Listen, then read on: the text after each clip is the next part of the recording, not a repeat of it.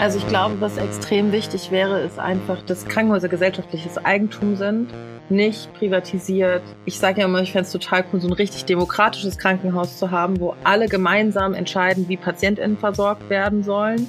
Also ich würde mir wünschen, wir würden mit Gesundheit strahlen und nicht mit Krankheit. Also ich habe nicht die Hoffnung, dass man mit genug Lobbyarbeit die Ökonomisierung aus dem Gesundheitssystem verdrängen kann sondern durch streikbereite Gesundheitsbeschäftigte und so ein bisschen auch unser Traum von wirklich eine Gesundheitsbewegung, wo alle Menschen als ja auch alle potenziell Betroffene, alle potenziell Kranke quasi damit teil sind. Und ich würde sagen, da ist noch ein Weg zu tun, aber wir sind da dran. Ja, Leute, schön, dass ihr reinhört zu eurem Dissens-Podcast. Diese Woche geht es hier darum, wie wir unsere Krankenhäuser und das Gesundheitssystem als Ganzes neu aufstellen können. Die GesundheitsministerInnen sprechen ja gerade über eine Reform der Krankenhäuser, aber was da geplant ist, ist alles andere als revolutionär. Was es dagegen bräuchte, darüber spreche ich mit den PflegerInnen Anushka und Paula. Die GewerkschafterInnen sind Teil der Krankenhausbewegung und haben gerade zusammen mit weiteren Beschäftigten Erfahrungsberichte über die Misere veröffentlicht. Das Schwarzbuch Krankenhaus zeichnet ein Bild von Mangelversorgung und Überlastung. Mit Anushka und Paula spreche ich darüber, was die Ursachen der Krise sind und wie wir unseren Krankenhäusern ein Update verpassen könnten. Ich bin euer Host Lukas Andreka und ich wünsche euch viel Spaß mit Dissens.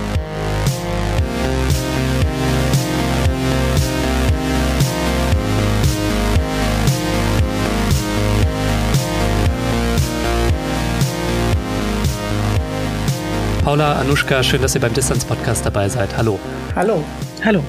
Ja, wir wollen über unser marodes Krankenhauswesen sprechen und auch darüber, wie es anders gehen könnte. Ihr habt als Kollektiv von Krankenhausbeschäftigten aus ganz Deutschland Erfahrungsberichte von Beschäftigten gesammelt, die so ein bisschen die Misere in den deutschen Kliniken aufzeigen.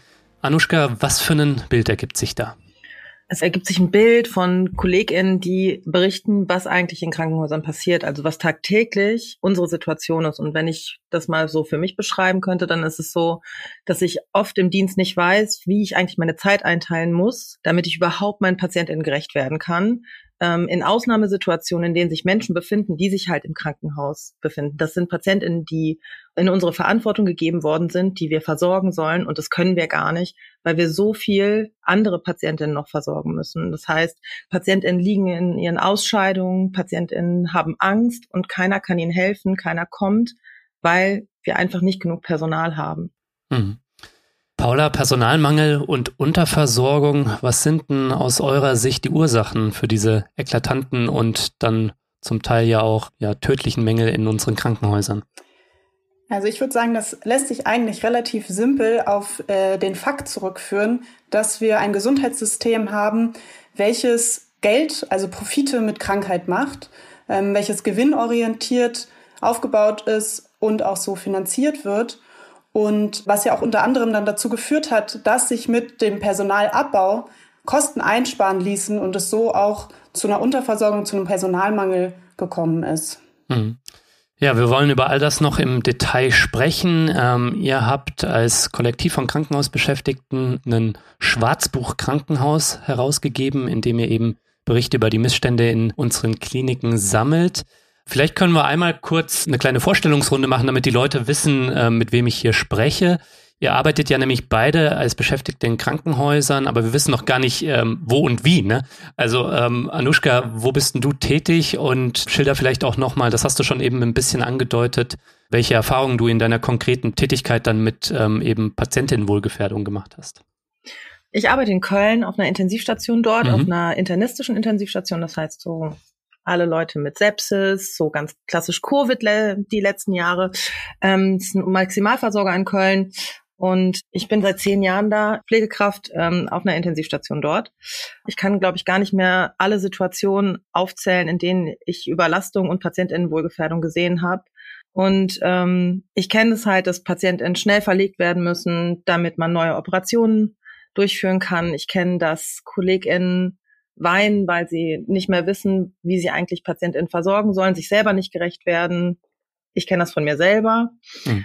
Besonders schlimm finde ich immer so, so Sterbesituationen von PatientInnen, in denen wir ständig unterbrochen werden, weil Telefone klingeln, weil nicht genug Personal da ist, um uns zu unterstützen. Das heißt, wir müssen ständig solche Gespräche unterbrechen, um andere Tätigkeiten durchzuführen. Und eine Intensivstation bedeutet für Angehörige und für Patientinnen immer traumatische Erlebnisse und wir können die gar nicht richtig begleiten. Und es macht was auf lange Sicht mit den KollegInnen, weil die einfach nicht mehr richtig arbeiten können, weil das total immensen Druck auf einen aufbaut. Mhm. Paula, wie ist es bei dir? Wo bist du tätig ähm, und ja, welche Erfahrungen hast du gemacht? Genau, ich bin auch Pflegekraft wie Anushka. Ich arbeite in Berlin auf einer operativen Intensivstation jetzt seit über drei Jahren. Und woran ich jetzt gerade als erstes denke, ist so ein Erlebnis aus meinem, einer meiner letzten Dienste, wo ich einen 35-jährigen, also sehr jungen Mann äh, betreut habe, gepflegt habe, der im Multiorganversagen war und es auch sehr absehbar war, dass es zu einer Therapieeinstellung kommen wird, also dass der dieses Multiorganversagen nicht überleben wird. Mhm. Und es war äh, ein furchtbarer Dienst. Wir waren zu wenig KollegInnen. War Wochenende, das heißt besonders viele Angehörige auch zu Besuch. Und dann kamen die beiden Eltern von dem jungen Mann. Und ich hatte wirklich überhaupt keine Zeit, in irgendeiner Form mit ihnen zu reden, ihnen beizustehen, Fragen zu beantworten, sondern musste sie dort einfach platzieren und stehen lassen. Und wie Anushka ja auch schon gesagt hat, das macht was mit mir und das macht natürlich auch was mit, mit den Eltern. Und wir wissen jetzt in dem Fall nicht, was es mit dem Patienten macht, aber auch da kann man sich natürlich, ähm, genau, kann man nicht automatisch davon ausgehen, dass er gar nichts mehr mitbekommen hat. Ja, danke euch beiden soweit. Äh, das sind keine Einzelfälle, sondern Überlastung und Unterversorgung haben System. Mit eurem Schwarzbuch Krankenhaus habt ihr als Krankenhausbewegung zahlreiche Fälle gesammelt. Wie ist denn das eigentlich entstanden, dieses Projekt, und was erhofft ihr euch davon? Mehr Sichtbarkeit könnte ich mir vorstellen für die Missstände, aber auch mehr Sichtbarkeit für die Kämpfe der Beschäftigten. Anushka. Dieses Schwarzbuch ist nicht irgendwie plötzlich entstanden, sondern das ist in allen Bewegungen, die vor allen Dingen Entlastung erkämpft haben wollen in den äh, Krankenhäusern, immer wieder ein Mittel gewesen, um ein kollektives Gemeinschaftsgefühl zu erreichen. Weil wenn man nämlich tatsächlich mal seine Erfahrungsberichte aufschreibt und da mit anderen drüber spricht, nicht nur so lapidar irgendwie im Dienst, sondern tatsächlich mal ernsthaft sich damit auseinandersetzt, was eigentlich das Problem hinter diesem Bericht ist, nämlich nicht, dass die Kollegin zu langsam ist, dass die PatientInnen zu krank sind oder dass, weiß ich nicht, nur eine Ärztin auf Station war, sondern dass das Problem ein System ist. Das System, in dem wir arbeiten und dass wir nicht alleine sind in diesem System. Und das hat was, also es hat essentiell was mit uns KollegInnen gemacht. Und wir haben das halt von Bewegung zu Bewegung weitergegeben. Hm. Und diese Missstände, die in den Krankenhäusern herrschen, die betreffen ja nicht nur die Beschäftigten. Die betreffen vor allen Dingen die PatientInnen und die Angehörigen. Und ehrlicherweise finde ich es krass, dass es immer noch nicht so ist, dass das den Leuten außerhalb der Klinik auffällt, sondern dass das immer erst dann ein Thema wird, wenn tatsächlich man selber betroffen ist. Wenn man selber Opfer dieses Systems wird, dann wird es erst den Leuten klar. Und irgendwie finde ich das verrückt, weil das nicht erst seit gestern so. Ich arbeite seit zehn Jahren im Gesundheitssystem und das ist nichts Neues. Hm. Es braucht auf jeden Fall die Solidarisierung der Gesellschaft. Also ich glaube, wenn man sich das anguckt, wie viel Krankenhausbewegung es mittlerweile gegeben hat und auch wahrscheinlich weitergeben wird, müsste es eigentlich genug Anstoß sein, um das System zu verändern. Aber das scheint nicht zu funktionieren, wenn nur Krankenhausbeschäftigte sich auf den Weg machen, sondern es braucht dringend Solidarisierung aus der Gesellschaft und auch einen großen Aufschrei. Mhm. Ja, ich weiß ja, dass ihr auch versucht, PatientInnen und Angehörige für eure Anliegen mit ins Boot zu holen als Krankenhausbewegung. Aber Anushka, der große gesellschaftliche Aufschrei, den du dir auch wünschst über die Missstände, der bleibt ja irgendwie noch aus. Und das hat bestimmt viele Gründe. Aber ich bin ein bisschen skeptisch, ob Sichtbarkeit ähm, da das Thema ist oder die Unsichtbarkeit. Denn wir wissen doch alle irgendwie, wie blöd es läuft, haben eigene schlechte Erfahrungen gemacht oder kennen auch Erfahrungsberichte von anderen Leuten. Also ist Sichtbarkeit das Problem, Paula?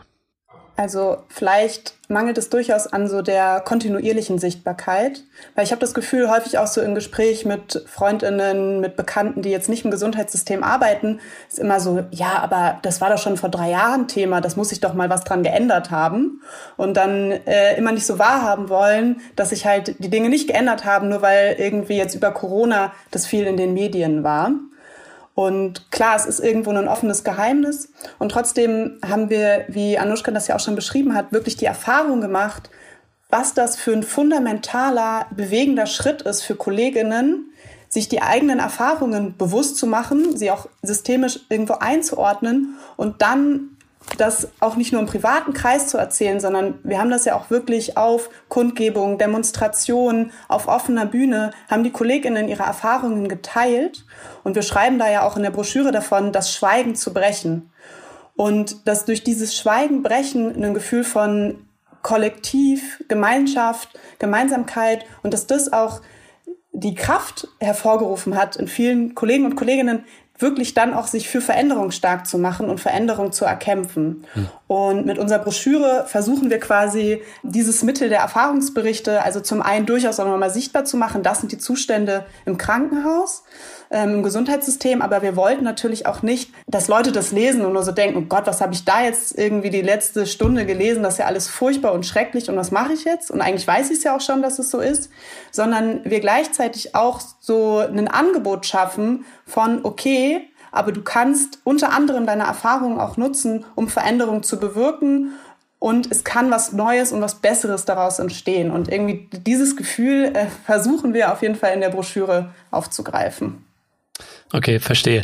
Also die Sichtbarmachung dieses offenen Geheimnisses nach außen, aber auch nach innen das Brechen der Vereinzelung und des Schweigens, also Movement Building oder kollektive Organisierung, könnte man ja sagen. Ja. Ihr habt da mit den Entlastungstarifverträgen ja schon auch eine Menge Mobilisierung unter den Belegschaften erreicht. Ist denn, Anushka, dein Gefühl, dass diese Politisierung der Beschäftigten da auch voranschreitet?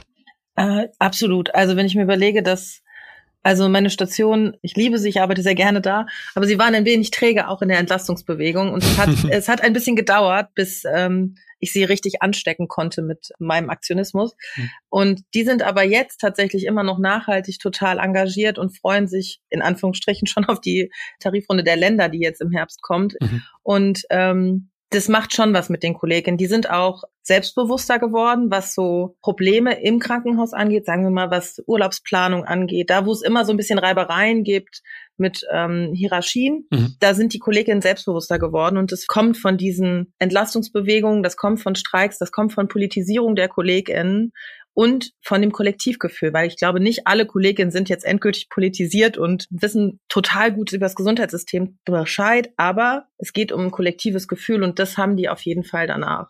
Mhm. Wie viele, wenn du jetzt schon vom Kollektiv gesprochen hast, äh, wie viele unterschiedliche Teile der Krankenhausbewegung aus wie vielen Bundesländern haben denn jetzt mitgewirkt an dem Schwarzbuch? Also von wo habt ihr überall Berichte gesammelt, äh, bevor wir jetzt auf die Berichte zu sprechen kommen, also wirklich aus dem ganzen Bundesgebiet? Also genau, wir haben vor allen Dingen Berichte ja im Rahmen von Entlastungsbewegungen gesammelt. Also da aus dem Bereich Thüringen, Berlin, NRW primär. Mhm. Haben auch nochmal Kontakt aufgenommen zu Hamburg, äh, Bayern, also da, wo es auch schon durchaus aktive Bewegungen gibt.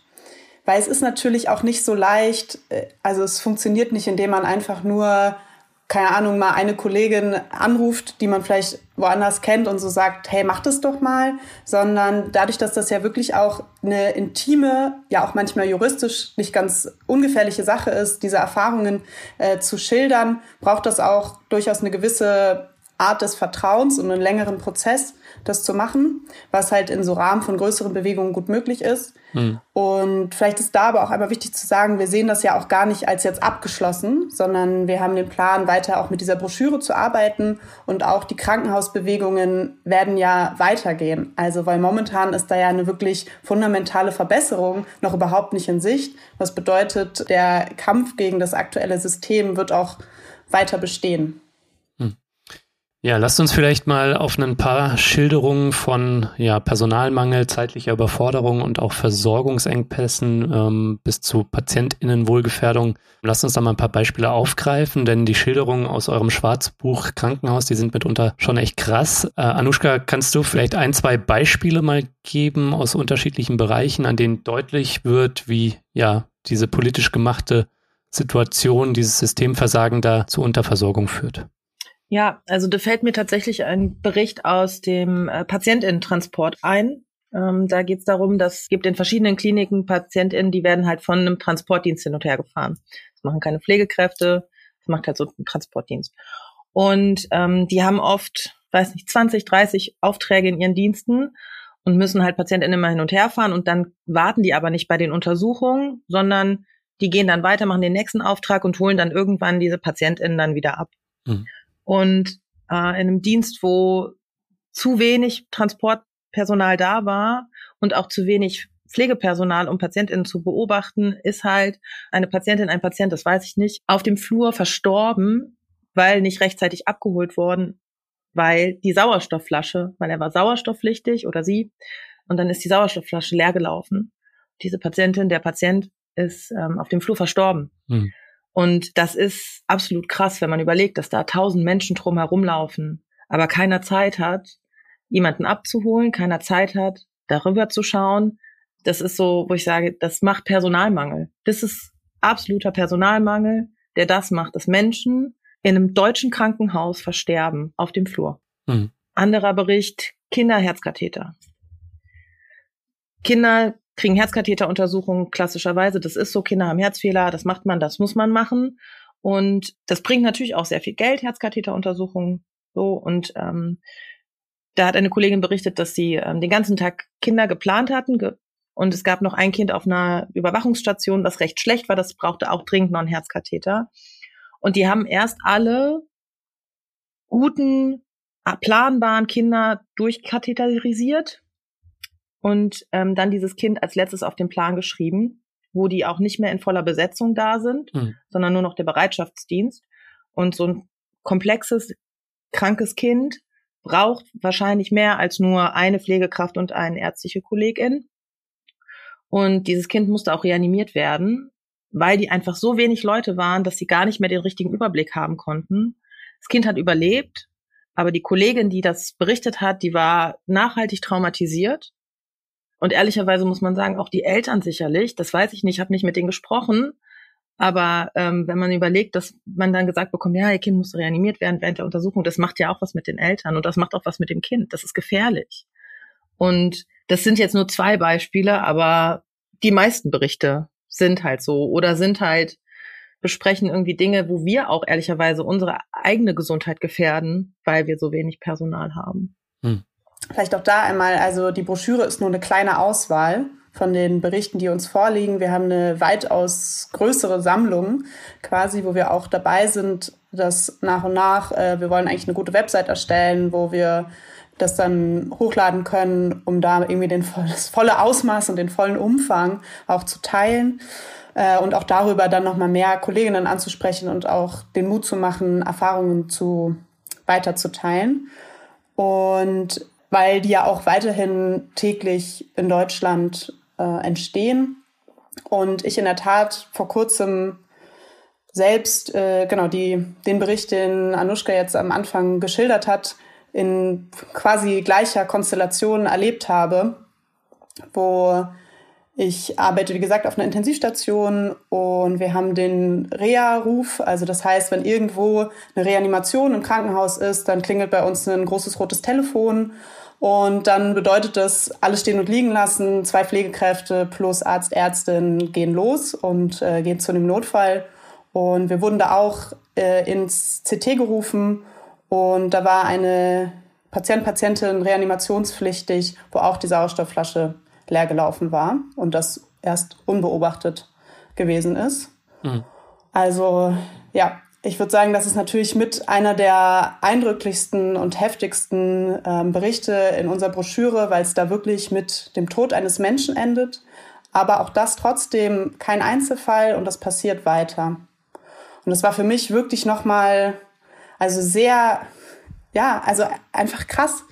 Irgendwie dieses, das, was ich mit anderen veröffentlicht habe, dann nochmal so selbst zu erleben und damit umgehen zu müssen ja, ist nicht leicht. Mhm. Weil du es jetzt gerade schon angesprochen hast, Paula, ähm, selbst ähm, dieses Stichwort Einzelfall. Ne? Natürlich kann auch in einem guten System kann immer auch was Schlimmes passieren. Was lässt euch denn sagen, dass das keine Einzelfälle sind, sondern dass das System hat, wie Anushka es vorhin schon ausgedrückt hat? Das kann man vielleicht manchmal an so Beispielen dran festmachen, wie Operationen, die auch im sehr hohen Alter noch durchgeführt werden, zum Beispiel die sogenannten TAVIs, das sind so Klappenersätze, die bekommen hauptsächlich ältere Menschen, die nicht mehr sonst operiert werden würden. Und da ist es manchmal schon fragwürdig, ob das tatsächlich notwendig ist, weil diese PatientInnen oft an massiven Komplikationen dann leiden, weil sie einfach schon sehr alt sind. Was also, ich will keine alten Menschen diskriminieren, aber es ist halt manchmal so, dass da eine Operation nicht mehr sinnvoll ist, aber sie bringt halt sehr viel Geld. Hm. Und das bedeutet Komplikationen bei Patientinnen, das bedeutet extrem Pflegeaufwand, das bedeutet extrem medizinischen Aufwand. Und da frage ich mich manchmal schon, das ist, das ist, also das ist Ausdruck von einem System, was offensichtlich Profit mit Sachen machen möchte. Und deswegen sind das so keine Einzelfälle. Und auch, dass man Personal spart, weil das Geld einspart, ist kein Einzelfall. Das passiert immer wieder. Und wenn man an Personal spart, ist die Versorgung von PatientInnen nachweislich einfach schlecht. Hm. Da gibt es Studien zu, das ist klar belegt, dass mehr Personal eine adäquate Patientinnenversorgung gewährleistet, mit weniger Komplikationen, mit besserem Outcome, mit weniger posttraumatischen Belastungsstörungen nach Intensivstationen etc. Deswegen, wir könnten wahrscheinlich eine ganze Folge nur über Berichte machen, die Paula und mir passiert sind. Und es würden ganz viele Leute sagen, genau das ist mir auch schon passiert. Mir ist auch schon passiert, dass mir PatientInnen aus dem Bett gefallen sind, weil ich nicht gucken konnte. Es ist mir auch schon passiert, dass PatientInnen weggelaufen sind, weil wir nicht genug Leute waren das sind keine Einzelfälle, dass PatientInnen übergriffig werden, weil wir ähm, ein Delir nicht frühzeitig erkannt haben, etc. Das ist alles kein Einzelfall, das passiert immer wieder und das wird wahrscheinlich jede Pflegekraft berichten können. Hm. Genau, ich würde sagen, es gibt ja einfach diese zwei Ebenen. Also es gibt ja einmal die Erfahrungsebene und dann natürlich gibt es so statistische äh, Auswertungen, Analysen, die auch durchaus zeigen, wie Anushka das ja auch eben schon gesagt hat, mit irgendwie in Deutschland werden äh, mehr Hüften eingebaut, mehr Knie, mehr Herzkatheter gemacht ähm, aber gar nicht unbedingt immer mit dem guten Erfolg. Also wir können gar nicht sagen, dass wir dafür auch irgendwie weltweit gesehen äh, mit die beste Gesundheit haben. Hm. Und da muss man sich natürlich durchaus die Frage stellen, woran liegt es? Äh, dass das so viel gemacht wird. Man kann sich natürlich Zahlen angucken, die Anzahl an Pflegekräfte auf Patientinnen anguckt, wo wir im europaweiten Vergleich einfach im unteren Durchschnitt liegen. Und was wir natürlich in der Broschüre machen, ist eher so diese Erfahrungsperspektive, Erfahrungsebene aufzugreifen. Und da ist es wirklich einfach so, ich kann durchs Klinikum laufen, das, das mache ich viel auch ähm, quasi als Aktivistin, als Gewerkschafterin, als Kollegin. Und egal auf welche Station ich komme und egal mit wem ich spreche, alle haben dieselbe quasi Geschichte zu erzählen. Und ähm, genau, darum geht es uns auch, um das sichtbar zu machen und das auch zu nutzen für Veränderung. Hm. Ihr beide habt jetzt schon mehrfach betont, das macht etwas mit euch. Also die Überlastung, dem eigenen Anspruch nicht gerecht werden zu können und oft auch nicht helfen zu können, weil es hinten und vorne nicht reicht. Und wir sehen ja auch objektiv, dass viele PflegerInnen ihren Job nur in Teilzeit aushalten. Und in Corona, da gab es auch eine Kündigungswelle. Wart ihr denn beide selbst schon mal davor, euren Job hinzuschmeißen? Oder was macht das kaputte System mit euch da, Paula? Also genau, ich würde sagen, ich arbeite selbst in Teilzeit und das auch nicht ohne Grund, sondern die Teilzeit ist mit auch ein Grund, warum ich gerne auch wiederkomme mhm. äh, nach überlasteten Diensten, weil ich da zwischen auch eine gewisse Pause habe und weil es natürlich auch ein Unterschied ist von, ich habe irgendwie fünf Dienste die Woche ähm, oder halt nur drei. Und glaube, ich kann auch ehrlich sagen, ich weiß auch nicht, ob ich diesen Beruf mein Leben lang machen werde. Und das liegt nicht daran, weil ich den nicht schön finde oder weil es weil er mir nicht auch Freude bereitet, sondern es sind schon ganz klar die äußeren Bedingungen, die mich das überdenken lassen. Und genau, vielleicht jenseits von jetzt meiner persönlichen Ebene, also ich finde es schon auch immer sehr eindrücklich, an älteren Kollegen und Kolleginnen zu sehen, was das mit einem macht. Also die jetzt seit 30 Jahren in dem Bereich arbeiten. Da gibt es schon auch welche, die sind extrem abgestumpft und eigentlich total, also da, da herrscht dann manchmal auch so eine gewisse Zynik eigentlich, hm. wo also wo irgendwie so klar ist, das wird so total weggeschoben von allem, weil man selber ja auch gar nicht äh, Veränderungen bewirken kann in seinem alltäglichen Arbeitsumfeld. Ähm, und äh, viele Kolleginnen aber wirklich einfach extrem fertig sind am Ende ihrer Berufstätigkeit. Oder, ich meine, du hast es ja auch schon angesprochen, also es wird ja mal gerne vom Personalmangel äh, in der Pflege gesprochen und wir nehmen aber eigentlich lieber den Begriff Berufsflucht. Mhm. Also das Problem ist durchaus, dass wahnsinnig viele äh, Kollegen und Kolleginnen aus dem Beruf fliehen, weil die Arbeitsbedingungen äh, so sind, wie sie sind und nicht unbedingt, dass wir wirklich einen quasi einen großen Mangel an Pflegekräften haben. Und vielleicht auch da immer nochmal der wichtige Punkt. Also klar, wir beide sind jetzt Pflegekräfte und es wird auch viel immer über Pflegekräfte gesprochen. Aber das ist natürlich bei weitem nicht die einzige Berufsgruppe im Klinikum, sondern äh, es braucht sehr, sehr viele Berufsgruppen, damit das Klinikum ein gut funktionierender Ort ist. Und äh, an denen wird auch massiv gespart. Hm. Und äh, auch die arbeiten überlastet. Also bei mir im Klinikum hat man jetzt den Reinigungskräften vor kurzem gesagt, sie sollen jetzt doppelt so viele Quadratmeter reinigen wie bevor, weil man nicht mehr teures äh, Leasing, also LeiharbeiterInnen bezahlen und einstellen möchte. Also genau da vielleicht auch nochmal der Hinweis, wir sind nicht die einzige Berufsgruppe im Klinikum, die schlechte Arbeitsbedingungen hat. Und das hat natürlich auch eine Auswirkung auf die Versorgung von PatientInnen. Ja, aber es ist natürlich jede einzelne Person, äh, Pflegekraft oder auch andere Personen, die wichtige Jobs im Krankenhaus machen, ähm, die sagt, ich kann mir nicht vorstellen oder zum jetzigen Zeitpunkt zumindest nicht, ähm, das bis zur Rente zu machen oder so, ist natürlich ein Drama. Yep. So, wenn wir schauen, was für eine demografischen Entwicklung unsere Gesellschaft nimmt, ne?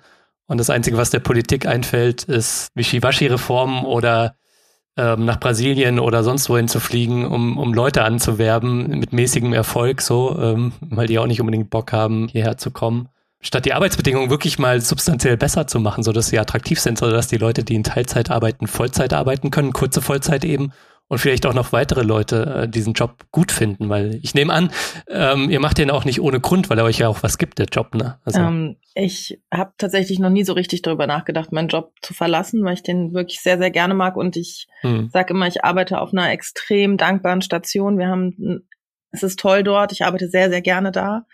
Ähm, das hindert aber nicht daran, dass das System einfach so kaputt ist, dass ich mir auch nicht sicher bin, ob ich das bis zur Rente machen kann, weil ich möchte meinen Job gerne weiterhin so gerne machen und nicht so werden, wie Powder das eben beschrieben hat. So zynisch, so abgestumpft, so resigniert. Das möchte ich niemals sein. Deswegen weiß ich nicht, ob ich meinen Job so lange machen kann. Mhm. Was ich aber weiß, ist, dass ich genug Dienste hatte, an denen ich nach Hause gegangen bin und völlig erschöpft geweint habe, weil ich wusste, das war richtig scheiße. Das war kein Dienst, wo ich irgendjemandem gerecht geworden bin, weder meinen PatientInnen, meinen Angehörigen noch mir selber. Und was es auch macht, finde ich, so im Laufe meiner Berufserfahrung macht es halt auch die Tatsache, dass ich sehe, nicht nur, wie schlecht meine Arbeitsbedingungen sind, sondern auch die von allen anderen. PatientInnen-Service, Laborbeschäftigte, ÄrztInnen. Wenn ich mir überlege, was unsere Ärztinnen an Überstunden machen, die sie nicht aufschreiben dürfen, dass die befristete Arbeitsverträge haben, etc. Das sind alles so Sachen, die sind mir vielleicht früher gar nicht so bewusst geworden. Das macht die Wut auf das System noch größer und schwieriger, sich vorzustellen, dass man langfristig in einem Job bleiben kann, wenn man das Gefühl hat, man kann nichts ändern. Weil das ist so, das ist so mein Ding. Ich kann, ich habe manchmal das Gefühl, man ist krass ohnmächtig und kann Dinge nicht ändern. Hm. Und dann bringen wir aber so eine Broschüre raus, setzen uns da zusammen und haben dieses Kollektivgefühl und haben tatsächlich was in der Hand, was wir selbst erarbeitet haben, wo wir uns selbst ermächtigt haben ähm, das macht es dann wieder einfacher, sich vorzustellen, dass sich Dinge doch vielleicht ändern können. Deswegen, und so als Vollzeitkraft hat man, freut man sich über solche Sachen, die man dann macht, weil ich wirklich viel arbeite. Mhm. Ihr als Krankenhausbewegung, ihr habt schon einiges erreicht, worauf ihr ja auch mit Recht stolz sein könnt. Zum Beispiel die Entlastungstarifverträge, die ihr erkämpft habt. Aber der Widerstand gegen, sage ich mal, weitreichendere Reformen, wie ihr sie auch schon ein bisschen skizziert habt, der ist natürlich weiterhin auch groß, ja. Wie muss es denn aus eurer Sicht jetzt weitergehen, damit wir bei einem gemeinwohlorientierten Gesundheitssystem mit einer möglichst guten Versorgung für alle und möglichst guten Arbeitsbedingungen für alle, dass wir da auch rauskommen? Also ich würde sagen, eine Antwort, die wir darauf beide als GewerkschafterInnen quasi haben, ist eigentlich so Schlagwort Basisorganisierung. Ähm, also das ist ja auch der Ansatzpunkt eigentlich der Broschüre, quasi die Leute auch individuell persönlich anzusprechen ähm, und auch so ihnen quasi damit irgendwie zu erreichen, dass sie erkennen, dass sie sich selber auch stark machen können und ähm, stark machen müssen für Veränderungen. Und das machen wir natürlich jetzt nicht nur im Rahmen von einer Broschüre, sondern das machen wir ähm, aktiv bei uns im Klinikum. Und ich würde sagen, das ist ein ganz wichtiger Ansatzpunkt und daran geht's eigentlich auch nicht dran vorbei. Also ich habe nicht die Hoffnung, dass man mit genug Lobbyarbeit äh, irgendwann so die Ökonomisierung aus dem Gesundheitssystem verdrängen kann, mhm. sondern durch streikbereite ähm, Gesundheitsbeschäftigte Und ich finde auch wichtig sind eigentlich so Punkte von, wie lassen sich Auseinandersetzungen, wie lassen sich Kämpfe auch verbinden. Also ähm, 2021 hatten wir so ähm, erste Treffen, erste Verbindungen auch zum Beispiel mit der Klimabewegung, also mit dieser Idee von, okay, Care-Arbeit ist irgendwie CO2-neutral, Gesundheitsversorgung ist durchaus ja auch ein Bereich, den wir uns leisten wollen, äh, den wir auch brauchen. Und ähm, genau, ich finde, das ist auch so ein bisschen ein Ansatzpunkt, wo man weiterdenken kann, wie lassen sich dort halt Kämpfe miteinander verbinden. Und auch natürlich die Frage, ähm, oder ist so ein bisschen auch unser Traum von wirklich eine Gesundheitsbewegung, wo alle Menschen als ja auch alle potenziell Betroffene, alle potenziell ähm, äh, Kranke quasi damit teil sind. Und ähm, ich würde sagen, da ist noch ein Schritt äh, und ein Weg zu tun, aber wir sind da dran. Mhm. Ich kann nicht mehr so viel ergänzen. Äh, ich bin ganz, ich bin ganz Paulas Meinung. Äh, als äh, Gewerkschaftlerin muss äh, eine Basisorganisation absolut. Das ist der Schlüssel für alle großen Bewegungen. Und ich glaube auch verbundene Kämpfe. Also wenn ich mir anschaue, Fridays for Future mit äh, den öffentlichen Verkehrsmitteln hier in Köln waren die unterwegs. Es war riesengroß.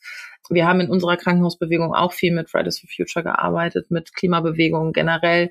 Ähm, wir haben Bündnisse geschaffen, die uns unterstützt haben, die, die jetzt weiter in Kämpfe von Krankenhäusern weitergehen. Ich glaube, das ist ein großes Feld, wo wir viel größer noch werden können in Bündnisarbeit und was, glaube ich, essentiell ist, weiterhin eine Aufklärung der Gesellschaft und versuchen, eine Bereitschaft in der Gesellschaft hervorzuheben, dass man auch bereit ist, Kämpfe zu unterstützen, dass man mit auf Demonstrationen geht, dass man in seinem privaten Umfeld darüber spricht. Ich glaube, das ist das, was wir brauchen, um zukünftig Gesundheitssysteme tatsächlich zu verbessern.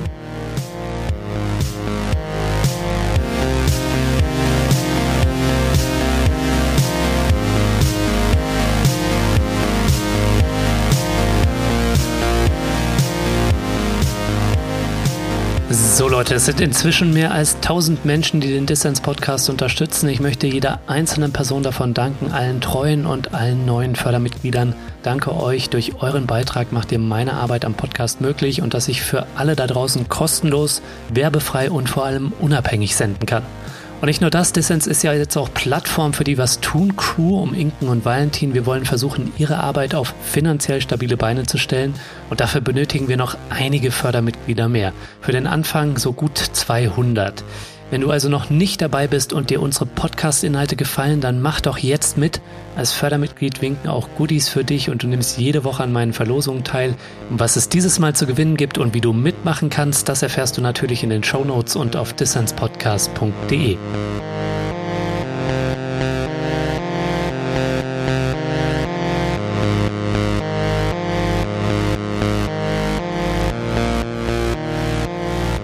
Ihr hört den Dissens Podcast. Zu Gast sind die PflegerInnen und GewerkschafterInnen Paula und Anushka. Sie haben gemeinsam mit weiteren Beschäftigten das Schwarzbuch Krankenhaus herausgegeben. Ja, ihr zwei, lasst uns mal über die Finanzierung der Krankenhäuser sprechen, denn für den Personalmangel, der ja all den Problemen zugrunde liegt, die ihr auch beschrieben habt, ne, so eindrücklich, ja, für den ist die Kommerzialisierung und der Spardruck der letzten Jahrzehnte verantwortlich. Bevor wir nachher auch noch über die Krankenhausreform von Gesundheitsminister Karl Lauterbach sprechen, der ja auch mitverantwortlich war für das jetzige Krankenhaussystem, ne, so wie es Anfang der 2000er entstanden ist. Und wir wollen natürlich auch darüber sprechen, wie ihr die neue Reform da bewertet und vielleicht auch, wie es besser gehen könnte. Aber lasst uns zunächst mal über den Ist-Zustand sprechen.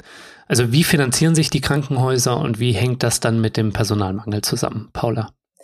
Ich versuche es mal simpel zu erklären äh, es wird manchmal schnell kleinteilig oder auch so ein bisschen nerdig.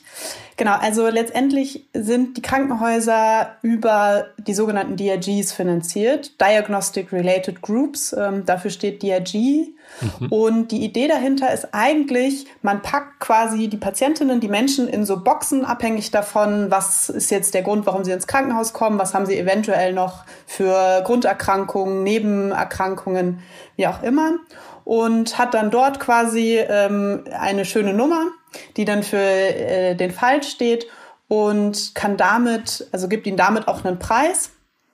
Äh, das ist relativ komplizierter, wie das dann errechnet wird. Ist vielleicht ja auch gar nicht so wichtig, aber genau, wichtig ist die Grundidee, man kann das alles schön einsortieren und boxen, kann es mit einem Preis versehen und äh, kann dann das darüber abrechnen. Und die Idee da ja auch hinter, es wird irgendwie vereinheitlicht, also es kostet irgendwie ähm, gleich viel für die gleiche Sache. Also Laien wie ich kenne das als Fallpauschalensystem, ne? Genau, genau. Das sind die DRGs, sind die Fallpauschalen. Ja. Und da kommen wir, glaube ich, schon mal zu dem ersten Problem.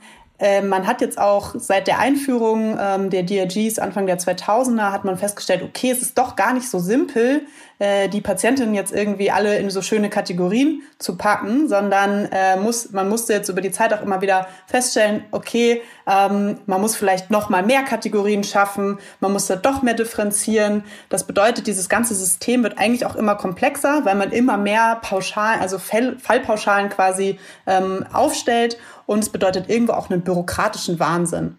Also es sind so viele Leute damit beschäftigt, dann quasi diese Abrechnung ähm, dazu machen das zu überwachen, äh, wo man sich ja auch fragen kann, ob in einer anderen Finanzierung nicht auch äh, quasi dort Geld gespart werden kann äh, oder die Ressourcen dort besser genutzt werden können. Mhm.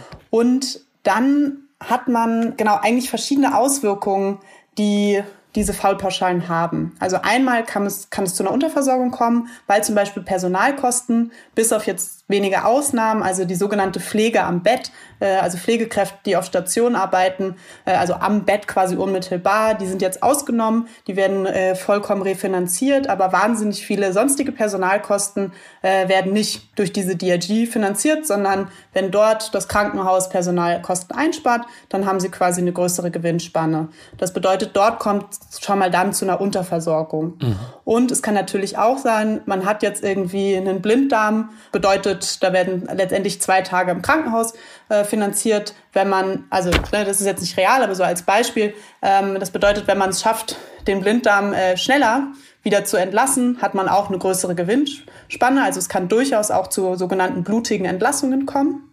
Mhm. Ähm, oder bestimmte Bereiche, die sich irgendwie nicht so gut planen lassen. Also wie zum Beispiel häufig sind Geburtsstationen äh, da genannt, weil man kann jetzt nicht äh, so genau planen, wie viele Schwangere kommen, äh, wie viele, wie lange dauert irgendwie eine spontane Geburt, ähm, dass die quasi auch finanziell unrentabel sind und damit geschlossen werden. Steht bei uns die ganze Zeit im Raum in Konstanz. So, ich bin gerade Papa geworden, deswegen weiß ich das. Und ständig heißt es vom Krankenhaus, oh, wir wissen gar nicht, ob wir das weitermachen können, ist nicht rentabel. So, und ich denke mir so, what the fuck? Ja. Wird doch auch in Zukunft weiter geboren. Das ist doch einfach eine Grundversorgung, ein Menschenrecht. So, äh, naja. Es ist Wahnsinn. Es ist ja eigentlich auch, ähm, steht es ja auch total gegenüber. Man will ja sogar eigentlich eine höhere Geburtenrate wieder haben. Und auf der einen Seite wird sich beschwert, irgendwie Menschen bekommen zu wenig Kinder. Aber auf der anderen Seite wird überhaupt nicht dafür gesorgt, dass man eine gute, äh, auch wohnortsnahe Betreuung äh, während der Geburt bekommt. Ja. Ähm, genau, aber das ist eine Folge von äh, diesem Fallpauschalensystem. Und das zweite, was auch eine Folge davon ähm, ist, ist eine sogenannte Überversorgung. Also wir haben das ja auch schon angesprochen mit den äh, künstlichen Gelenken, äh, die eingebaut werden, mit den Herzkathetern, die gemacht werden, mit Wirbelsäulen-OPs. Es gibt aber auch zum Beispiel so Beatmungsstunden, die also genau, ich finde, an der Stelle ist es mir auch wichtig zu sagen, uns geht es ja nicht darum zu sagen, es arbeiten böse Menschen in diesem System, die dann so bewusst solche Entscheidungen treffen, sondern das schafft halt dieser finanzielle Anreiz, den es gibt, das schafft ein System, wo bestimmte ähm, Entscheidungen halt systemimmanent quasi getroffen werden ähm, und es den Leuten gar nicht unbedingt immer bewusst ist. Und zum Beispiel im Bereich ähm, der Beatmung habe ich das jetzt noch mal so ein bisschen rausgesucht. Also da gibt's dann auch so unterschiedlich abhängig davon, ähm, wie lange eine Person beatmet wird, macht das ähm, wirklich sehr relevante Erlösunterschiede. Und da gibt's dann zum Beispiel eine Grenze ähm, von 179 Stunden Beatmung. Und wenn man über diese Grenze kommt, macht das mehr als das Doppelte des Erlös. Hm. Und das macht, schafft natürlich einen Anreiz, dass man ab Stunde 160 gar nicht so unbedingt guckt, naja, braucht der Patient oder die Patientin jetzt noch wirklich diese Beatmung, sondern so ein bisschen auch, naja, wenn wir jetzt hier noch 19 Stunden schaffen, dann haben wir doppelt so viel ähm, Erlös, den wir abrechnen können.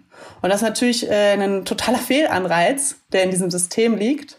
Und da kommen wir auch zu der dritten Auswirkung, das ist eigentlich so die Fehlversorgung. Ähm, was bedeutet, ähm, gerade operative Behandlungen sind besser planbar, sind besser abrechenbar, haben eine höhere Gewinnspanne als konservative Behandlungen.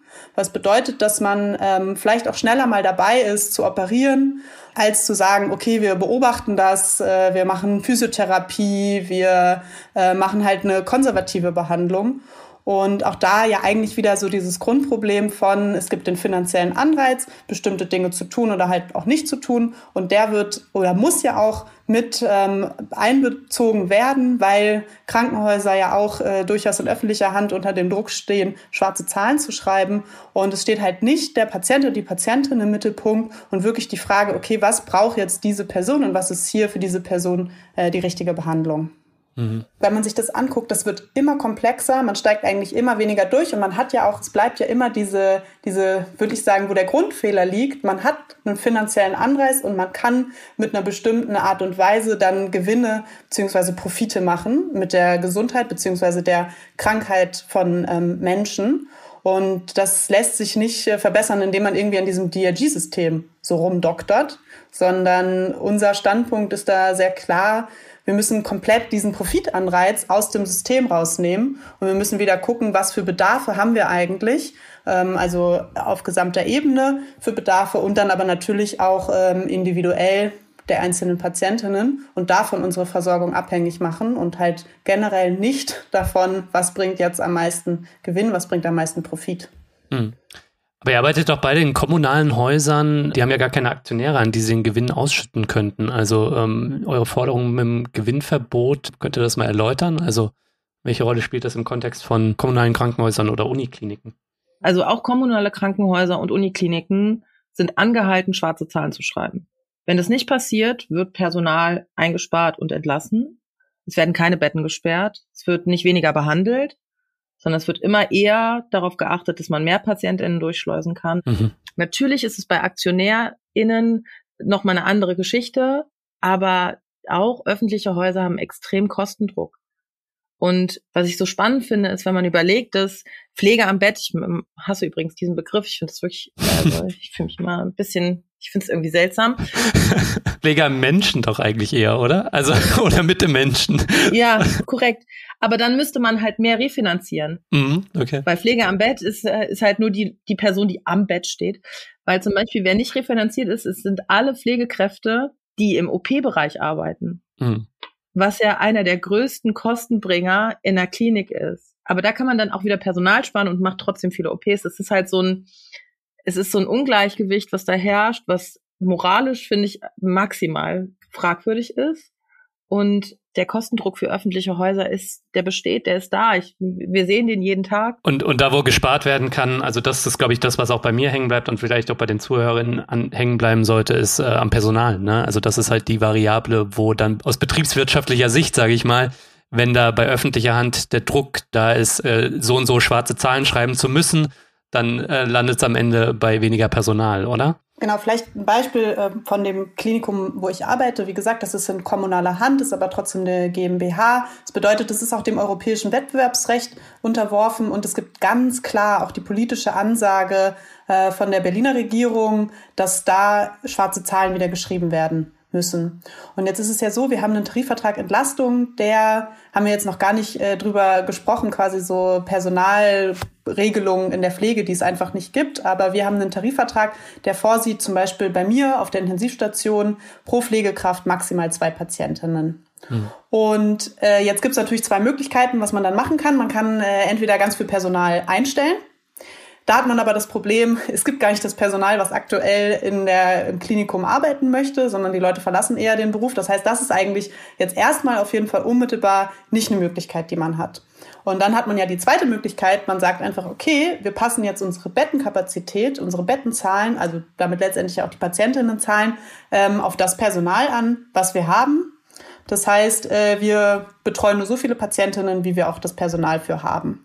Und ähm, als relativ unmittelbar, nachdem wir den Tarifvertrag abgeschlossen haben, wollte quasi auch äh, die Klinikleitung das eigentlich so machen. Haben sie auch groß angekündigt, auch wirklich Hoffnungen damit bei den äh, Beschäftigten, bei den Kollegen und Kolleginnen äh, geschürt.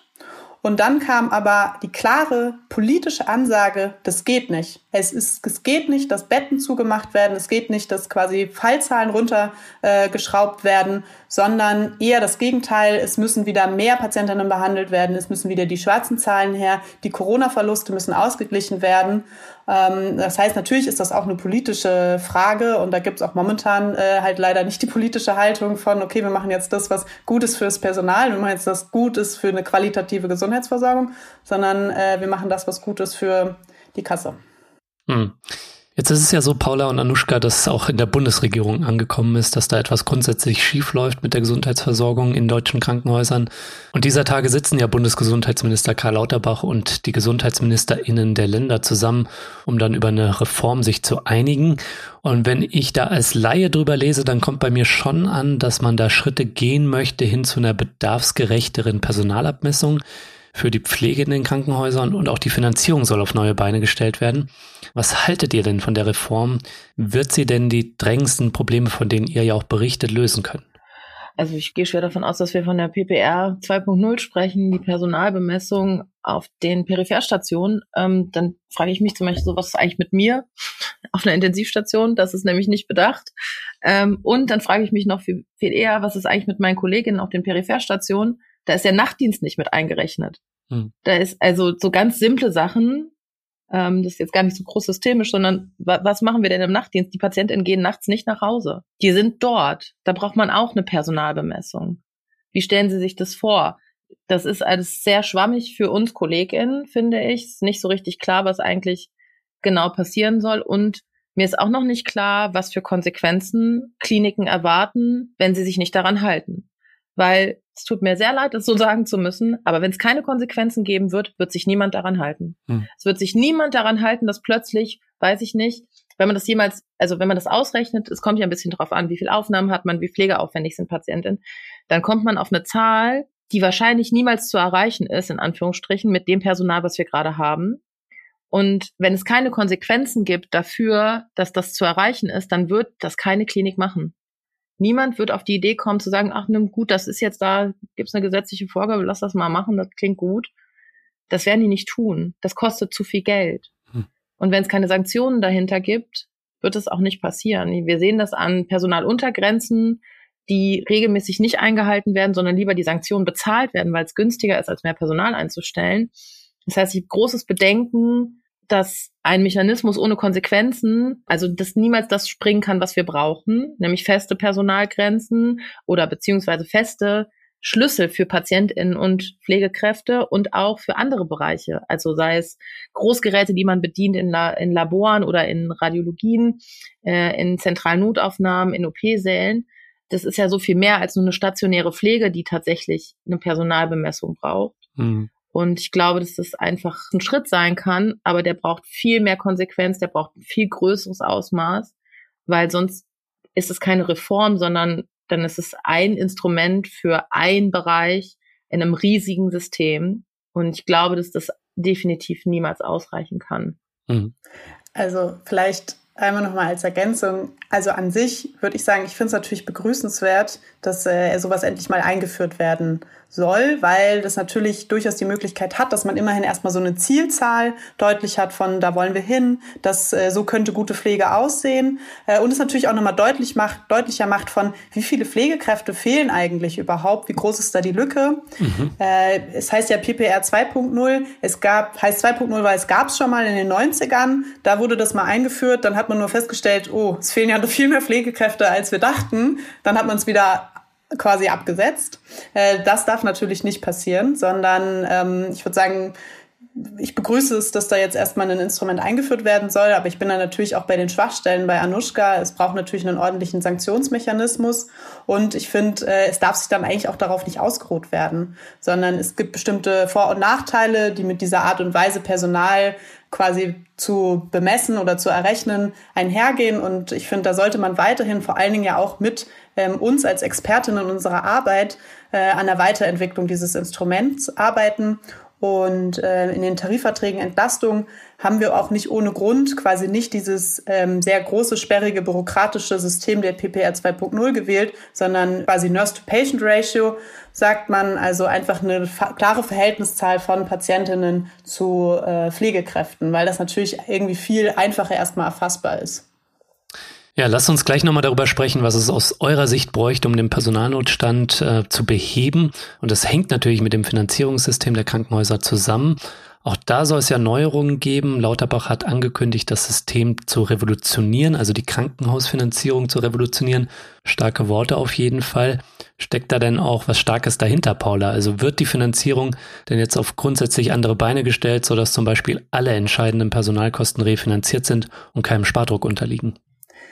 Ich würde sagen, das ist äh, bei mitnichten eine Revolution, weil es an Grundpfeilern des jetzigen Finanzierungssystems überhaupt nicht äh, wirklich sägt oder die irgendwie abschafft, sondern die Fallpauschalen sollen beibehalten werden. Es sollen sie teilweise sogar ausgeweitet werden, weil sie jetzt auch auf ambulante, also momentan gelten sie nur für Behandlungen, die mit einem stationären Aufenthalt im Krankenhaus stattfinden und sie sollen ausgeweitet werden auf den ambulanten Bereich.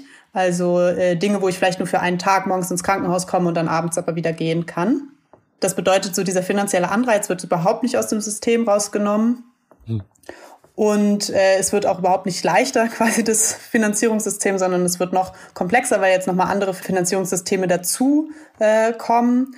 Und was auch wichtig ist, äh, für mich, es gibt weiterhin die Möglichkeit, an Personal zu sparen, weil nach wie vor nicht alle Personalkosten quasi rausgenommen wird. Das wäre, finde ich, schon mal so ein, also es wäre jetzt nicht mein Endziel, aber es wäre eigentlich eine Sache, die man verbessern könnte, äh, dass man halt wenigstens sagt, alle Personalkosten sind refinanziert, aber auch davon ähm, quasi möchte Lauterbach nichts wissen vielleicht da auch nochmal ein ganz positiver Effekt. Es gab ja diese eine Petition von äh, gestartet von einem Kreiser, glaube ich, irgendwo in Bayern, äh, wo so Hebammen sich stark gemacht haben, weil auch an ihnen gespart werden sollte in der Reform. Hm und äh, die es jetzt wirklich mit dieser äh, Petition geschafft haben, dass sie als eine der wenigen Berufsgruppen jetzt in der, mit der Reform rausgenommen werden sollen, also auch komplett refinanziert werden sollen.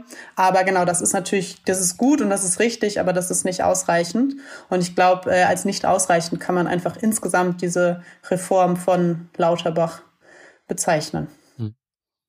Jetzt habt ihr schon davon gesprochen, es ist erstmal vielleicht gut, feste Personalobergrenzen, nee, Untergrenzen, sorry, ja. ähm, sich darauf zu einigen, um dann auch zu sehen, wie groß die Lücke ist. Zum einen, wie groß ist die Lücke grob und was bringt das eigentlich alles, wenn am Ende das Personal nicht gefunden wird? Ähm, also, Paula, du hast eben schon geschildert, dass nach dem Entlastungstarifvertrag, den ihr in Berlin erkämpft habt, ähm, dann zumindest für die Intensivstation festgestellt wurde, hey, wir finden das Personal gar nicht. Also, wie groß ist die Personallücke in den deutschen Krankenhäusern, was jetzt begrenzt die Pflege angeht?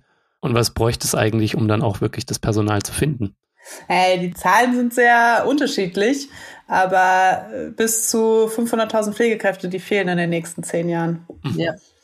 Im stationären Bereich, wo ja ambulanter Bereich und so gar nicht mit drin ist der jetzt noch ausgeweitet werden soll. Also Gut, dafür soll der stationäre Bereich reduziert werden, aber ja. Ähm, ich kann da nur das Positivbeispiel meiner Station wieder ähm, hervorheben, weil wir stellen regelmäßig Leute ein. Wir haben im April, glaube ich, vier neue Leute eingestellt.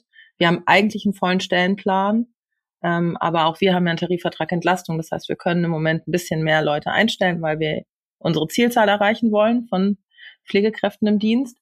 Und warum die Leute bei uns arbeiten wollen, ist, wir haben ein gutes Team. Wir arbeiten mit extrem flachen Hierarchien. Es gibt immer einen gemeinschaftlichen Austausch zwischen ärztlichen Kolleginnen und pflegerischen Kolleginnen.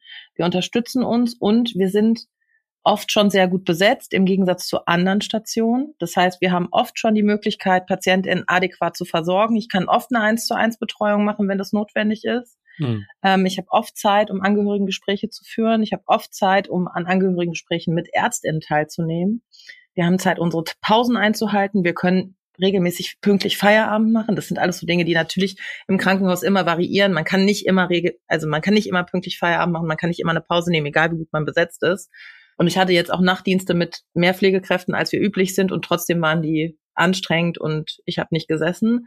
Das passiert immer wieder, aber das Großteil unserer Dienste ist besser, als er vorher war. Und die Kolleginnen kommen und wollen bei uns arbeiten, weil es halt eben so ist. Gute Arbeitsbedingungen bedeuten, die Kolleginnen wollen bei uns arbeiten, die bleiben bei uns, mhm. die gehen, natürlich gehen bei uns auch KollegInnen, aber das sind dann eher so persönliche Gründe etc.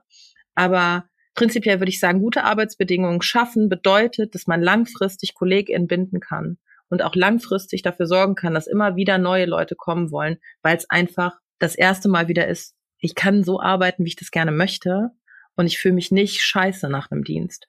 Ich weiß nämlich, dass ich genug Zeit hatte für meine Patientinnen. Hm. Also wie gesagt, äh, es gibt sehr unterschiedliche Zahlen dazu, aber es gibt Berechnungen, die davon ausgehen, dass in den nächsten zehn Jahren bis zu 500.000 Pflegekräfte fehlen und das im stationären Bereich. Also da ist es gar nicht noch der gesamte Bereich der Gesundheitsversorgung ähm, von abgedeckt. Also ich glaube, man kann auf jeden Fall sagen, der Personalmangel ist massiv und vor allen Dingen auch jetzt zeigt sich schon, dass es extrem lange dauert, quasi Stellen zu besetzen, also neu zu besetzen. Und es gibt aber eine Studie von unter anderem der äh, Bremer Arbeitsne Arbeitnehmerkammer, auch ähm, gefördert durch die Hans-Böckler-Stiftung. Und die hat, ich glaube, knapp 13.000 äh, Pflegekräfte befragt, die sowohl noch äh, auch als Pflegekraft arbeiten, aber auch äh, Pflegekräfte, die den Beruf verlassen haben. Und die haben quasi gefragt, bist du bereit, irgendwie entweder deine Stunden aufzustocken, also bei Kolleginnen, die in Teilzeit arbeiten, oder bist du bereit, in den Beruf zurückzukehren? Mhm. Und da hat man ein Potenzial quasi errechnet am Ende der Studie von konservativ 300.000 Vollzeitstellen bis zu mit optimistischen Berechnungen 660.000 Vollzeitstellen, die quasi reaktivierbar wären, aber natürlich nicht äh, unter den aktuellen Bedingungen, sondern da wurde ganz, ganz klar benannt, ähm, was es braucht, um in den Beruf zurückzukehren, ist, ähm, das wurde quasi an erster Stelle bei allen benannt, genannt, ähm, eine ordentliche Personalbesetzung auf die man sich auch verlassen kann und dann natürlich auch so Fragen von ähm, bisschen flexiblere Arbeitszeiten und Arbeitsplanung, ähm, andere Arbeitszeitmodelle, genau. Aber das Wichtige ist also vielleicht, was man mitnehmen kann, es gibt eigentlich viele Pflegekräfte, die würden mehr arbeiten, die würden zurück in den Beruf kommen, aber es sind die Bedingungen, die sie davon abhalten, was ja auch bedeutet, es sind die Bedingungen, die geändert werden müssen. Ja, voll.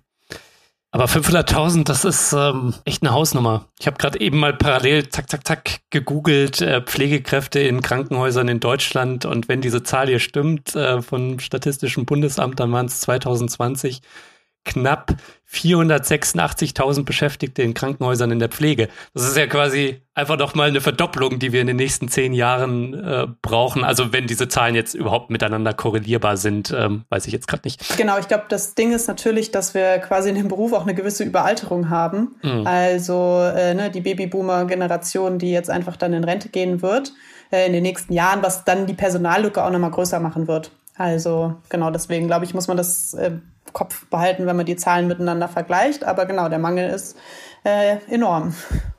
Wenn man sich das mal irgendwie so durchspielt und ich weiß nicht, mal so zehn Jahre weiterdenkt und jetzt habt ihr schon so ein bisschen beschrieben, dass das, was der Lauterbach jetzt auf den Weg bringt, und das ist ja auch erstmal erst was, was dann wahrscheinlich für die nächsten fünf Jahre dann so erstmal Bestand haben wird, bevor es vielleicht wieder knallt und wir nochmal irgendwie das Window of Opportunity haben, um jetzt aber vielleicht mal eine echte Reform so was droht uns da eigentlich im Gesundheitswesen und in den Krankenhäusern? Ich meine, euer Schwarzbuch Krankenhaus, das beschreibt jetzt schon krasse Missstände, krasse Überlastung, aber auch krasse Patientenwohlgefährdung. Also denkt ihr da manchmal drüber nach, was uns da eigentlich droht? Also ich meine, in einem super reichen Land wie Deutschland so? Ich denke ehrlich gesagt ziemlich oft drüber nach, so im Bezug auf Klimawandel, Berufsflucht, ähm, der Fachkräftemangel. Ich denke mal so, es werden viele Leute aufgrund von Klimaschäden sterben, weil wir sie im Krankenhaus nicht versorgen können. Hm. Viele alte Menschen werden sterben, weil wir sie nicht versorgen können in den Krankenhäusern.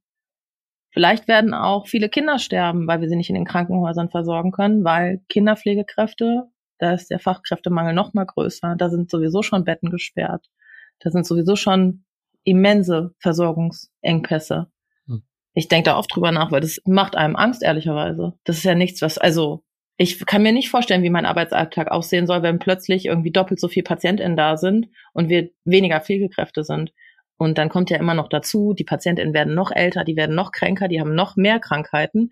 Und witzigerweise findet man aber immer noch irgendeine Maschine, die dann doch noch helfen kann. Und die PatientInnen werden so komplex werden, dass man mit dem wenig Personal da überhaupt nicht mehr hinterherkommen kann. Das ist, ich glaube, eine reelle Angst von Pflegekräften und anderen Gesundheitsmitarbeitenden. Hm. Paula, wie geht's dir? Ja, ich glaube, also es kann manchmal was extrem Frustrierendes haben. Ähm, so ein bisschen, ich meine halt wieder auch vielleicht so vor dem brennenden Haus Metapher, ne? Ähm, es brennt und trotzdem irgendwie die Leute gucken nicht richtig hin, ähm, es wird nicht adäquat gelöscht, es werden irgendwie nicht die ähm, Hebel in Bewegung gesetzt, die es eigentlich braucht. Ähm, ich finde gerade dieser Frustrationsmoment ist wirklich auch nochmal enorm, wenn man mit Leitungsebenen spricht. Also ähm, aktiven Kolleginnen und auch mir wurde schon des Öfteren vorgeworfen, naja, wir wären ja auch mit Schuld, weil wir ja den Beruf so schlecht machen. Weil quasi immer, wenn wir diese schlimmen Berichte erzählen von, oh, so sieht die Arbeit aus, das würde ja auch den Beruf so unattraktiv machen und Leute abschrecken. Lass uns lieber die rosa-rote Brille anziehen, ne? Ja, ja, genau. Also so unbedingt irgendwie, ich weiß auch nicht, wenn wir nicht äh, drüber reden, wie schlecht es ist, dann ist es auch gar nicht so schlecht. Also das ist irgendwie die Logik, die dahinter steht. Und ich finde, das erkennt ja total, dass eigentlich wir beide und die anderen aktiven Kollegen und Kolleginnen, die sich wirklich bundesweit für diesen Beruf stark machen und für eine gute Gesundheitsversorgung, dass wir ja eigentlich diejenigen sind, die wirklich was verbessern wollen und die da äh, positive Anliegen haben. Und uns geht's ja gar nicht darum, wir haben, wir haben auch keine Lust, eigentlich immer diese Negativgeschichten zu erzählen und irgendwie äh, diese schlimmen Bedingungen. Wir würden auch lieber über andere Sachen reden. Genau, also das ist manchmal extrem frustrierend. Und ich glaube, ich meine, das kennen natürlich auch, äh, glaube ich, alle Menschen, die sich für politische äh, Verbesserungen, Veränderungen einsetzen, dass äh, man manchmal auch einfach an diesen Punkt kommt von wegen so, oh, jetzt habe ich so viel gegeben und irgendwie trotzdem passiert nichts. Und ich finde es da aber total schön, immer auch wieder zu merken, wir sind halt nicht alleine, sondern es gibt so viele Beschäftigte in den Krankenhäusern, die alle dieselbe Erfahrung machen und wo es auch richtig viele gibt, die jetzt Bock haben, die die Energie haben, sich äh, stark zu machen. Mhm. Und ich meine, bis vor wenigen Jahren hat man noch gesagt, ja, in den Krankenhäusern streiken, das geht überhaupt nicht. Und ich würde sagen, mittlerweile durchaus die Krankenhäuser sind eine der stärksten Streikbewegungen, die wir im ja eher streikarmen Deutschland haben. Und ich finde, das zeigt irgendwie, wie viel Energie, wie viel Potenzial auch da ist. Und äh, wir sagen immer bei den Bewegungen quasi so, die Fackel wird weitergetragen. Und ähm, also genau, ich meine, wir wissen von Kliniken, die jetzt in den Startlöchern stehen, sich auch für Entlastung, für mehr Personal äh, stark zu machen. Und das sind so Punkte, die geben mir auch immer wieder Mut, zu merken, okay, auch wenn ich jetzt gerade irgendwie mal nicht kann, ähm, ich jetzt mal ein bisschen eine Pause machen muss, weil es irgendwie frustrierend ist, äh, es gibt andere, die weitermachen. Ja, voll. Also eure Kämpfe, die haben Streikkraft, also Props da an euch beide und an alle Beteiligten. Ich möchte euch zum Abschluss, wir müssen tatsächlich die Zeit des Fortgeschritten auf die Zielgerade biegen, ähm, noch kurz die Gelegenheit geben, mal auszumalen für unsere ZuhörerInnen, was denn passieren müsste, sage ich mal, damit ähm, zum einen die Überlastung, aber eben auch die Mangelversorgung von PatientInnen ein Ende finden würde, weil ihr seid Beschäftigte, ihr kennt die Arbeitsbedingungen vor Ort, ihr seid auch ständig im Kontakt mit PatientInnen natürlich. Was müsste da passieren für eine gute Versorgung zum einen, aber auch für ein gutes Arbeitsumfeld, was dann eben attraktiv ist für die vielen potenziellen Pflegekräfte, die wir brauchen in Zukunft? Also ich glaube, was extrem wichtig wäre, ist einfach, also dass Krankenhäuser gesellschaftliches Eigentum sind, nicht privatisiert. Mhm. Ich sage ja immer, ich fände es total cool, so ein richtig demokratisches Krankenhaus zu haben, wo alle die gleichen Rechte haben zu entscheiden, alle gemeinsam entscheiden, wie PatientInnen versorgt werden sollen und man dann natürlich Finanzierung bedarfsgerecht gestalten kann und wir adäquat Personal haben, dass PatientInnen gut versorgt sind, dass jede Krankheit so behandelt werden kann, dass PatientInnen potenziell, ich meine, natürlich können wir nicht jeden retten, aber potenziell gesund werden können. Und wenn sie das nicht können, dass ich dann auch die Zeit habe, sie in anderen Prozessen zu unterstützen und dabei zu bleiben. Also genau, das muss halt einfach, es muss halt irgendwie individuell angepasst und gleich, gleichzeitig müssen trotzdem alle den gleichen Zugang haben, alle müssen gleich behandelt werden können, äh, egal was für einen Hintergrund sie haben, egal wo sie herkommen, was für einen finanziellen, was für eine Herkunft, das muss egal sein, es muss äh, ein großer Komplex von einem Safe Space sein. Krankenhaus ist ein Safe Space für mich als Beschäftigte und für jede Patientin, für jeden Angehörigen. Das halte ich für extrem wichtig und mhm. das ist so es wäre so ein utopischer Vorgang in meinem Kopf, den ich mir fantastisch gut vorstelle. Und eigentlich ist es genau das, weil Gesundheit, es ist ein hohes Gut und es ist einfach ein Grundrecht. Gesundheit zu erhalten und das ist eigentlich mein Auftrag im Krankenhaus. Ne? Mittlerweile heißt es Pflegefachfrau und Pflegefachmann. Ich habe damals noch Gesundheits- und Krankenpflegerin gelernt. Und da steht das Gesundheit ja nicht umsonst mit drin. Also ich würde mir wünschen, wir würden wieder, wir würden mit Gesundheit strahlen und nicht mit Krankheit. Mhm. Paula. Ja, also genau, ich glaube, es gibt so ein paar allgemeine Sachen, darüber haben wir jetzt ja auch viel gesprochen, aber finanziellen Anreiz einfach raus aus dem Gesundheitssystem und vor allen Dingen kann es erst recht nicht sein, dass ähm, Millionen an Geldern in private Taschen fließen, äh, weil da Rendite ausgeschüttet wird. Also das muss natürlich weg. Es braucht eine ordentliche Personalbemessung, das heißt, es braucht äh, halt eine ordentliche Personalausstattung und das auch in allen Bereichen und nicht nur bei der Pflege.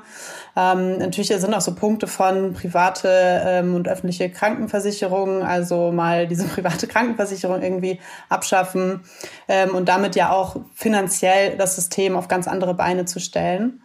Und ich würde vielleicht an der Stelle auch noch einen Aspekt anbringen, darüber haben wir jetzt gar nicht so viel gesprochen, aber ich finde auch ein Teil davon ist natürlich wirklich eine Aufwertung nochmal weiter dieser Berufe. Also ich würde sagen, es hat eine gewisse Aufwertung ähm, schon stattgefunden von Pflegeberufen, aber es ist viel zu oft auch immer noch so, Pflege ist irgendwie Arsch abwischen.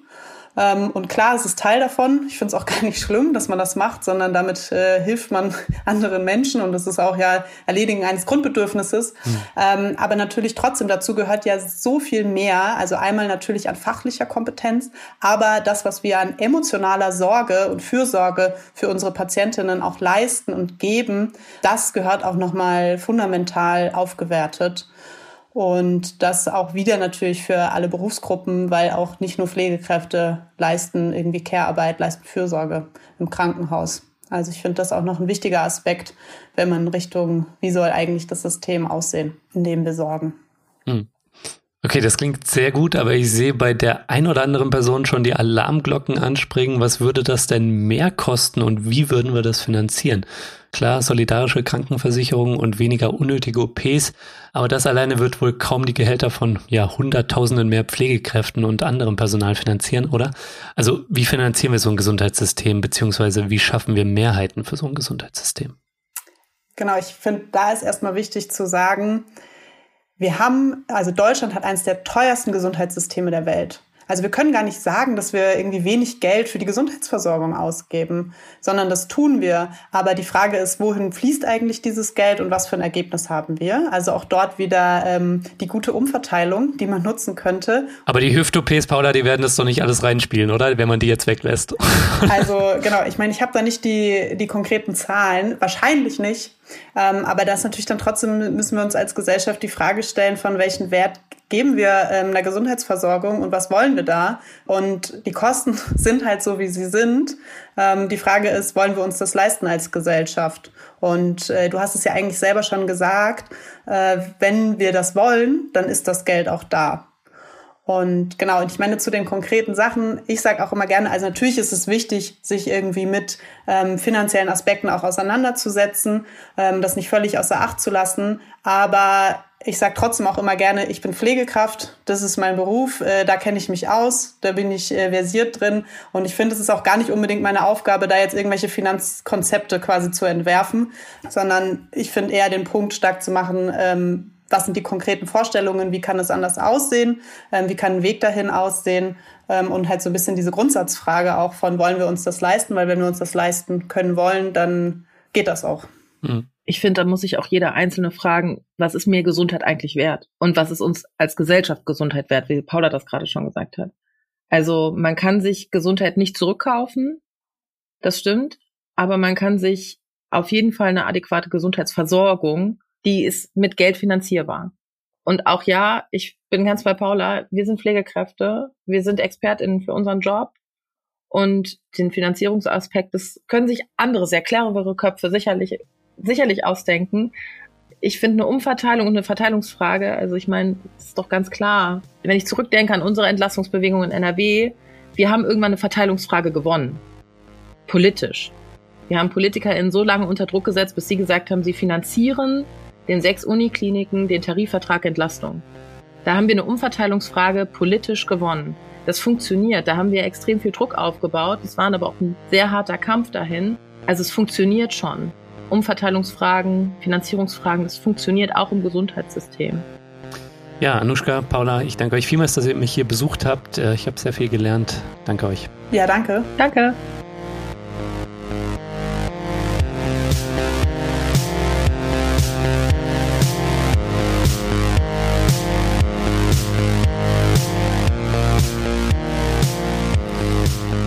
Ja, ihr Lieben, das war's auch schon wieder. Das war der Dissens Podcast für diese Woche. Schön, dass ihr alle dabei wart.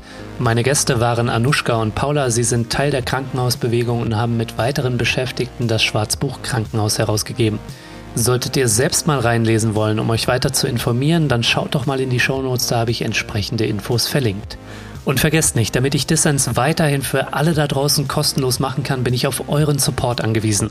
Erzählt möglichst vielen Menschen von diesem Podcast hier, hinterlasst positive Bewertungen auf den Plattformen und wenn ihr könnt, dann werdet doch Fördermitglied. Alles klar, das war's dann auch von mir soweit. Bleibt nur noch zu sagen, danke euch fürs Zuhören und bis zum nächsten Mal.